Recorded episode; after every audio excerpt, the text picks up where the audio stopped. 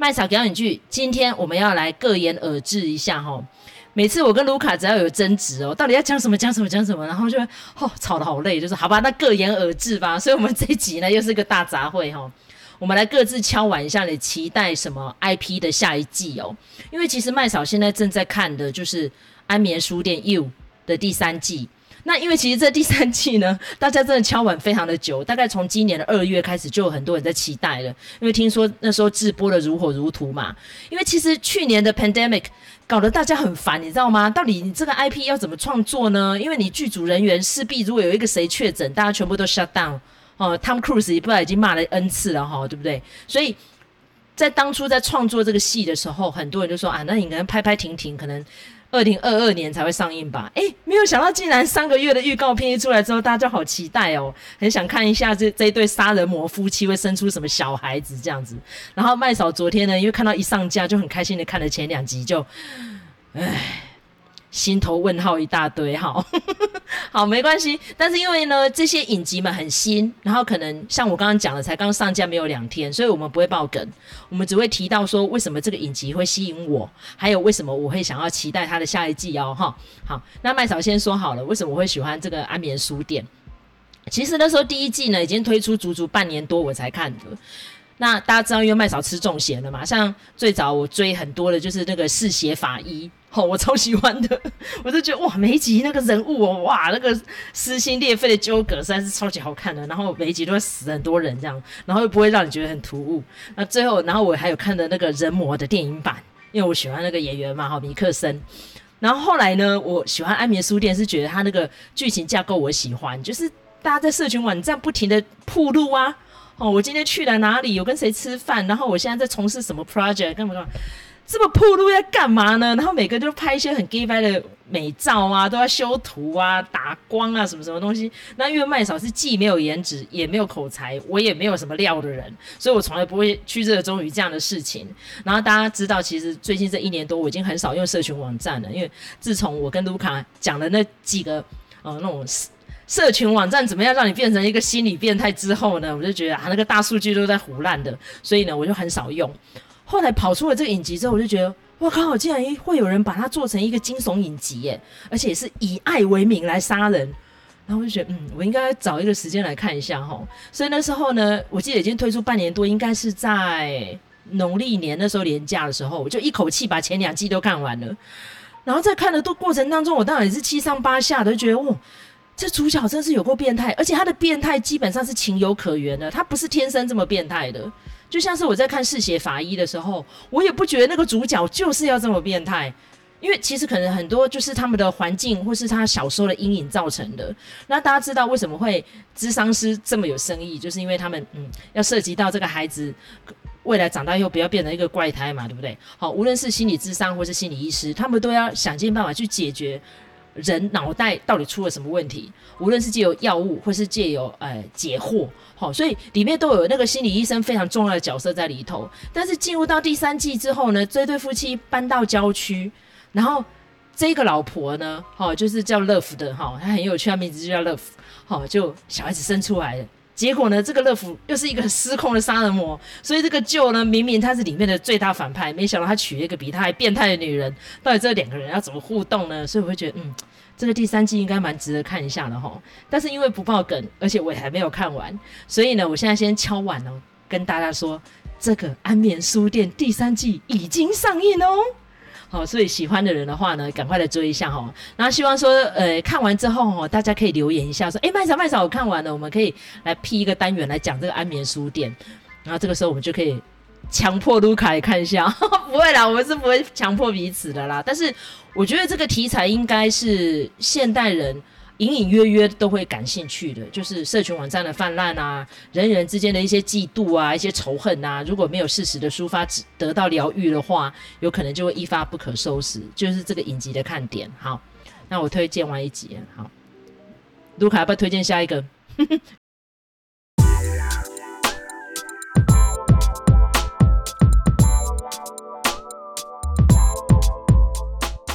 其实我觉得哈，每次做。这个大杂烩的单元的时候，其实那是一种释放，你知道吗？因为哈，就是我跟麦嫂看的东西其实不太一样，所以呢，如果说一个人想要，比如说 A 想要讲什么题材，然后 B 就要看嘛，这个时候呢，对 B 呢就会造成蛮大的负担哈。其实都我们都有可能是 A 或 B，所以如果可以就是推自己喜欢的东西哈，这个是一个很就是准备起来也是蛮轻松，然后呢又呃就是很开心的一件事情哈。那我要这个敲碗下一季的这一个呃影集呢，就是伯杰顿家族名门运势哈，因为这个呢就是麦嫂一直抗拒不看，然后抗拒到呢人家都已经从第一名就是 Netflix 史上收视最高的第一名跌下神坛了哈，已经被这个鱿鱼游戏超车了哈。那这个鱿鱼游戏很显然哈，就是麦嫂喜欢的类型哈。那但是这个伯杰顿家族呢，就是很显然就是我喜欢的类型哈。那我觉得伯杰顿家族它真的是一个很特别的，就是说虽然呃它表面上看起来是一个摄政时代的故事哈，有一点像是呃稍微不同的这个呃珍奥斯汀的东西哈。那它其实就是在讲这些大家族的呃婚配啦哈，男女之间这个。言语交锋的这样的一个过程哈，那这个东西本来就是比较属于言情小说的范畴里头。那但是呢，伯杰顿家族他就更进一步，他不是只有讲这个言语交锋，或者是说婚配什么的，他更深入的去谈什么呢？谈身体，然后谈爱情。我觉得这个是蛮大的一个不同哦，就是我们在看这个珍奥斯汀的东西的时候，当然。他是非常 focus 在爱情身上的哈，那但是那个我比如说像是理性与感性里头，我们也可以看到，就是说在那个时代的人哈，其实他们的婚配有很大的部分都是呃跟经济是绑在一起的，好，跟这个金钱是绑在一起的。那我觉得伯杰顿家族他之所以好的地方，就是在于说他的设定。就是以这个伯杰顿家族为中心哈，那这个家族呢是一个大家庭，然后呢生活也过得很不错。小孩们哈，他们就是 alphabetical 的排，比如说大哥就是 A 开头就是安东尼哈，然后 B 就是 Benedict 就是二哥哈，然后三哥就是 Colin 这样子。那到了第四个是 Daphne，好，Daphne 是呃。女生好，所以她是长女。那这个呃，伯杰顿的第一集呢，就是第一季就是以这个 Daphne 的婚配来做这个开场哈。因为这个家里呢，它是属于比较小康的，所以他不需要去想那个背后的经济的部分。那就变成说，大家其实婚配很自由。那在自由之下，就可以怎么样？就可以谈爱情。这也是他。就是伯杰顿的大家长，因为那个爸爸已经过世了，所以那个妈妈她就一直强调，就是说啊，我就是因为跟你爸很相爱，所以才有办法生出你们每一个都男的帅、女的漂亮哈，这些可爱的小孩们，所以他很在乎小孩的婚配跟爱情哈的发展是不是呃有相得益彰。所以他其实已经跳脱了经济层面的东西，然后他又跳脱了一个层面是肉体上的，因为我们在第一季看到，就是说这个 Daphne 只有想要呃发展爱情，但他没有想到的是性的部分。好，那所以在这个呃影集的后半段呢，也有很多跟性有关的，不管是互相的启发，或者是说性。跟爱情之间的关系，哈，我觉得他都有做了一些触碰跟探索，算是把这个呃英国的时代剧哦，再做一个扩张。然后他还有一个最有趣的，就是说他在呃族群上面也解放了。所以第一季呢，这个男主角哈，就是跟 Daphne 配对的这个男主角，这个公爵啊，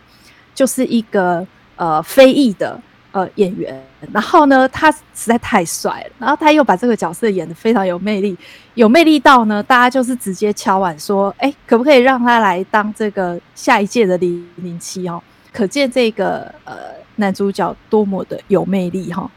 那在这个新一季的也是一样哈，就是说这个安东尼这个大哥哈，第二季是大哥的故事。那这个大哥呢，其实我们在第一季就已经看到他就是一个公子哥哈。那这个也是人间游戏人间。那这样子的人呢，到底要怎么去选择他婚配的这个伴侣哦？那第二季呢，这个女主角呢，她是 Kate Sharma，这个是戏里头的哈。那她是由这个 Simon Ashley 这个演员来饰演。那这个 Simon Ashley 呢，他之前是在《性爱自修室》里头的 Ruby 的好朋友哈。那个那个很骄傲的三人组之一，这样子。那他其实本身的血统是塔米尔印度印度裔的哈，所以呢，这个呃，他也做了一个很有趣的转换，就是说这个角色本来的名字叫做呃 Kate Sheffield，那但是呢，在这个新的版本里头，他把它改成叫做 Sharma，那其实 Sharma 就是印度裔的名字。所以这也是一个非常有趣的安排，就是这个伯杰顿家族他希望用一个更新的角度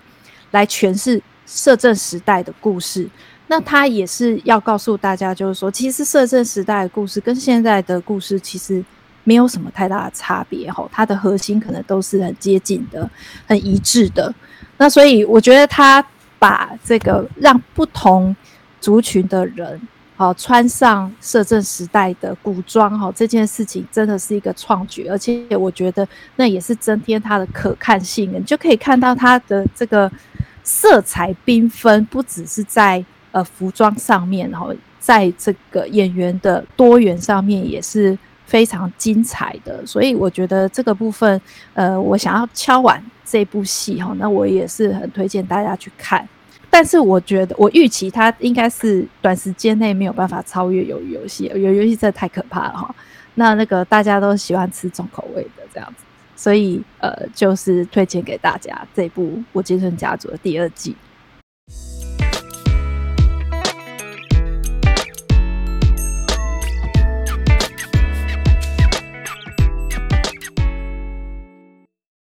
接下来我要讲这个黑钱圣地哦，我觉得它蛮厉害的地方就是。它因为其实这个 IP 已经有前面非常多的篇章，例如说他有呃会计师哈，因为那个电影会计师班艾弗列克那一部，然后他有绝命律师。然后他也有《绝命毒师》哈，所以其实都是那种犯罪啊、喜剧啊、惊悚啊那种的，所以我们把它归类在黑色喜剧类是可以的，因为它里面有非常多荒谬的情节。例如说，他讲的这对夫妻哦，他们是被迫不得不踏上这个洗钱之路，就是因为原先这个呃男主角呢。Jason Bateman，他只是一个非常单纯的一个财务管理分析师，然后他的合伙人呢就大心瓜，他就觉得可以去帮墨西哥毒枭洗钱，没想到洗钱之余呢还 A 了人家的钱，然后有一天晚上呢深夜就被绑到一个车库里面，合伙人就被干掉了，然后就要求杰森贝特曼，你们从我这边偷走了两百万美金，我给你一年的时间把我洗回来，如果一年时间没有洗回来的话，拍谁？哪一天晚上你们可能睡到一半就脑浆会流到床底下这样子，所以杰森贝特曼呢 就只有连夜带着他们一家子，他的老婆还有儿子女儿一起逃跑。那他那个老婆更厉害的地方就是，同一时间他正在跟一个中年矮胖律师在通奸，然后他是随时可以抛弃自己的老公孩子。没有关系的女人，这个女人超级狠的，但是呢，面临到这个毒枭的威胁，她也不得不跟杰森贝特曼两个连夜逃跑。这样，他们就跑到一个非常漂亮的一个湖边小镇，就有点像是那个《暮光之城》那种小镇，就是日照很少，一切都是蓝蓝黑黑的这样。然后看样子非常浪漫的小镇，但是其实在秋冬的时候是完全没有客人，所以他们一年四季呢，只有两季，就是春天跟夏天可以做一点游客的生意这样。但是呢，在一个那么偏远的地方，也没有什么工业，也没有什么服务业，到底要靠什么洗钱呢？所以从第一季到第二季，大家就可以看到那个杰森贝特曼不停地在想方设法把黑道的钱洗白。所以你可以想象能干嘛？不就偷拐抢骗，要不然就是吃喝嫖赌啊。所以你想象得到的就是脱衣舞酒吧、赌场，那再来就是要干嘛？贩毒，就是这样。然后想说，哈，他们本来就是毒品的钱，还要贩毒哦？对。在那个地方就是这个样子，所以可以看到他们跟当地的一些土著，我讲的土著就是他们世居在那里的人哈。比如说像这个影集里面就是捧红的一个小女孩，Julia Garner 演的叫 Ruth。然后这个 Ruth 厉害到从二零一九年一直到二零二零年哈，因为他这个影集就这两年嘛，二零二一今年没有新作，都拿到艾美奖的戏剧类最佳女配角。你看她有多厉害，今年也才二十多岁而已，这个小女孩，她在里面就是演一个嗯，算是 nomads。好，就是游牧民族，她跟她的家人呢，全部都是住在拖车上的。然后她的爸爸是一个超级大变态，几个弟弟都是中辍生，他是一家就是人渣，就对。然后，但是这个 Ruth 就是很聪明，她是他们家族里面唯一一个算是学业非常的好，可是因为人品很差，因为他们一家人都是流氓嘛。然后，但是他也力争上游哦，所以杰森贝特曼这个洗钱事业呢，请不到人，就是要请了这个 Julia Garner 扮演的 Ruth 来当他的助手。然后这个 Ruth 呢又非常的厉害，在里面呢跟杰森贝特曼之间就一直在勾心斗角、尔虞我诈，所以整个影集就是在看这一家人怎么从夹缝中求生存，然后在当地的土著里面呢要怎么样逃出升天。尤其是呢整个影集里面我最喜欢的就是里面一个女魔头，那个女魔头呢实在是有够猛的哈、她在当地种罂粟花，很多人就觉得很瞎，说竟然在美国可以种罂粟花哦。对，他们就是有办法，因为他们就常年的行贿警察，所以警察经过那边就把它当成一片的花园，不觉得那是罂粟，有够瞎，他就在那里自产自销海洛因这样子哈。然后呢，这个女魔头厉害到就是一开始你还会觉得她应该只是她那个变态老公的助手而已，没有，竟然下一集她就直接开着来福枪把她老公给爆头了，哼 就是整个影集就会看到说，哎，你看到这个人好像。不知道下一步他会做什么，你完全猜想不到。可能他下一集就崩溃了，可能 John Wick 就会上升，然后铅笔都会杀人，就是这个样子。所以，我们看这个影集的人，基本上就是像麦嫂这种，就是吃重咸的，脑洞很开的，然后呢，就很想要跟导演斗智的，然后很期待这个编剧下一集会怎么呈现的人哈。那我现在要敲碗的讲的这个第四季哦。啊，现在预告片已经上来了，美国十月十五号就要上映了，台湾要再等几天哈。听说呢，这几个人到了墨西哥之后哈，有看第三季人就知道，其中一个要角被干掉了嘛，对不对？就那个大毒枭当着这一对夫妻的面，就把那个人给爆脑浆了，然后那个脑浆喷的这对夫妻满脸哈，然后两个人赶快跑去厕所把那个血给洗干净，还要出来参加派对。然后呢，镜头又带到了哦，他们在这个小镇上已经开了赌场了。赌场开幕之后，因为面临到什么样的问题？FBI 时不时就会上门来找失踪的人。好，然后这群毒枭们呢，就会说：啊，你们不要以为哦，我们很多东西基本上都会放任你们做，我们只要求结果，没有，连过程我们都要给你步步进逼。所以呢，可以看出来这对夫妻哇，这个第四季呢，听说哈、日子会更难受哈。因为杰森贝特曼是这个影集的制作人，很多人去问他说：“这个故事还可以讲得下去吗？不要到时候有点像是那个《嗜血法医》哦，哈，《嗜血法医》是麦嫂追的第一个重咸的影集，搞到第七季以后很烂尾，你知道吗？大家都不爱看。杰森贝特曼是说第四季看反应哦。”基本上有可能第四季就完结篇了这样子哦，他真的很悬念呢。他竟然跟我说第四季就完结篇啊，第四季不就现在要推出的这一季吗？这样子哈。但是呢，我还是蛮期待的，我很想看到说，诶，这些个墨西哥毒枭，因为他们都是真实事件有影射嘛。大家知道墨西哥就是毒品泛滥啊，那个毒枭会不会黑吃黑也被干掉了，对不对？因为他在里面在争权夺利抢地盘，还有这对夫妻到最后是不是会被全家都被歼灭这样子？所以哈，嗯。大家可以听得出来，我跟卢卡看的戏这是完全不一样哈。我就喜欢看这种嗯血浆喷溅的戏哈。OK，那下一个我要接着讲的哦，这就是实境秀。这个实境秀我觉得哦也是非常的嗯火花四射，虽然没有没有人在里面死了哈，因为它是实境秀嘛哈。然后也是到处喷，但是喷口水不是喷血浆哦，就是日落豪宅。那很多人跟我说啊，麦嫂竟然喜欢看这种戏，对，我超爱看的。第一个，它集合了我所有喜欢的元素，就是有一些衣香鬓影的漂亮的女生，好，然后呢，她们都在卖非常漂亮的豪宅，而且呢，每个女生之间呢都有非常多勾心斗角的环节在里头，这样，然后所以从第一季到第三季，我追得欲罢不能哦。而且很好玩的就是，她在每一季里面都有人结婚，也有人分手。而且更夸张的是，在第三季里面的那一对知名的夫妻，哈、就是这个影集的主创者女主角，她跟她石敬秀老公，在第二季的尾巴，就是狗仔队 TMZ 接到了一个讯息，就是他们离婚了这样子。然后第三季就是看他们怎么处理这个婚姻破裂的过程啊，谈判啊。然后里面的那个黑魔女，她就是嫁给她的科技巨子的老公，竟然三十八岁。年纪那么轻就退休了，然后过很爽哈，然后又生了一个可爱的小孩，所以麦嫂也很期待这个《日落豪宅》第四季哦，不知道后面会怎么样的发展哈。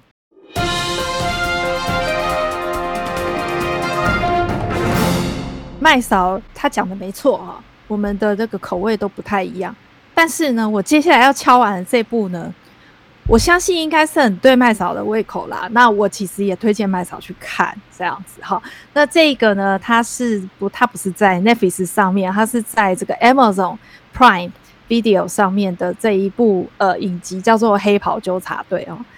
我觉得很有趣，就是说我们现在已经看了这么多的这个超级英雄电影哈，不管是这个呃漫威也好，或是 DC 也好。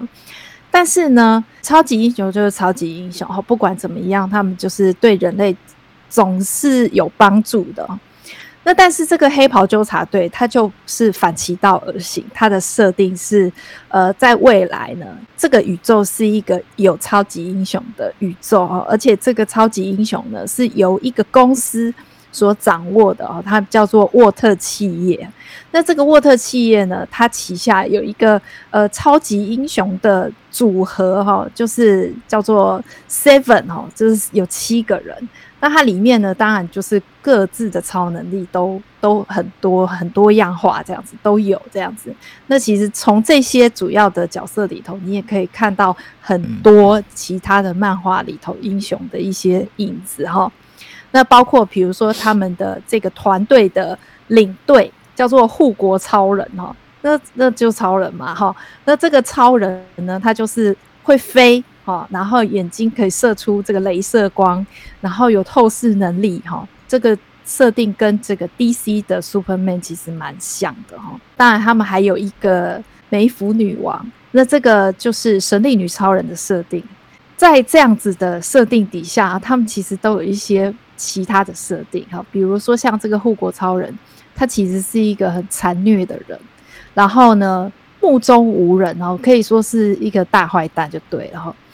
那这个故事呢，呃，里面有一个小角色，他就是一个非常普通的店员，一个年轻人哈。然后有一次呢，他就呃下班了之后要跟女朋友见面哈，然后呢，女朋友从这个对街走过来，站在路边，他们就。浓情呃蜜意了一下哈，就是讲了一些情话之后呢，诶，忽然间血就喷了这个男生满脸哈，到底怎么回事？原来是他们有一个呃超能力者呢，他是呃跑得很快的，就像闪电侠一样跑得很快的这一个火车头哈，他速度太快，所以他跑过去的时候呢，就把他的女朋友撞飞了，然后他女朋友瞬间变成一团。血跟肉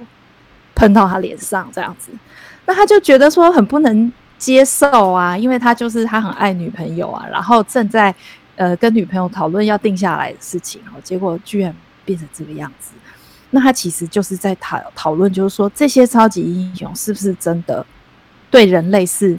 有帮助的？他们有没有可能其实是没有帮助的呢？哈，那。所以在这个戏里头，它是反讽意味非常浓，血浆事件这个是保证的哈。这个沃特企业，它是一个很可怕的企业哈，它甚至就是想把他们的触角伸到国防呃领域里头，它甚至就是说，诶，我们这些超能力的超人，我们想要把它放到这个军队的编制里头。它其实都是反映了好美国政治当代的一些问题。然后它其实也告诉你说，呃，如果真的有超级英雄的话，诶，他们杀起人来可是不眨眼的哦，会有很大很强烈的后果的哈。那这个呃，我要敲完第呃下一季的原因，就是在于说，他们现在是呃前两季已经播映完了，那正在呃期待第三季哈。那他在为了宣传第三季呢，他就是出了一系列的报道。那这个报道呢，其实是戏里头本来就有的，就是那个沃特频道哈，告诉大家就是这些超能英雄的近况如何啊什么的。那这个沃特的这个 network，它的整个长相就跟 Fox News 超级像的哈，所以我觉得这个也是一个很好玩的事情。它其实在反讽很多事情，然后包括种族上的，然后一些政治上的，呃，军事上的，然后甚至是跟假新闻也很有关系哈。所以我觉得推荐麦嫂看了哈。在国内的话，这个 Amazon Prime 是可以看得到的，而且它是配中文字幕的哈，所以那个大家也可以订阅。当然，我觉得哈，敲碗最终的那个是应该是 Disney Plus 吧哈。我不晓得麦嫂，你有没有期待 Disney Plus 进到台湾来？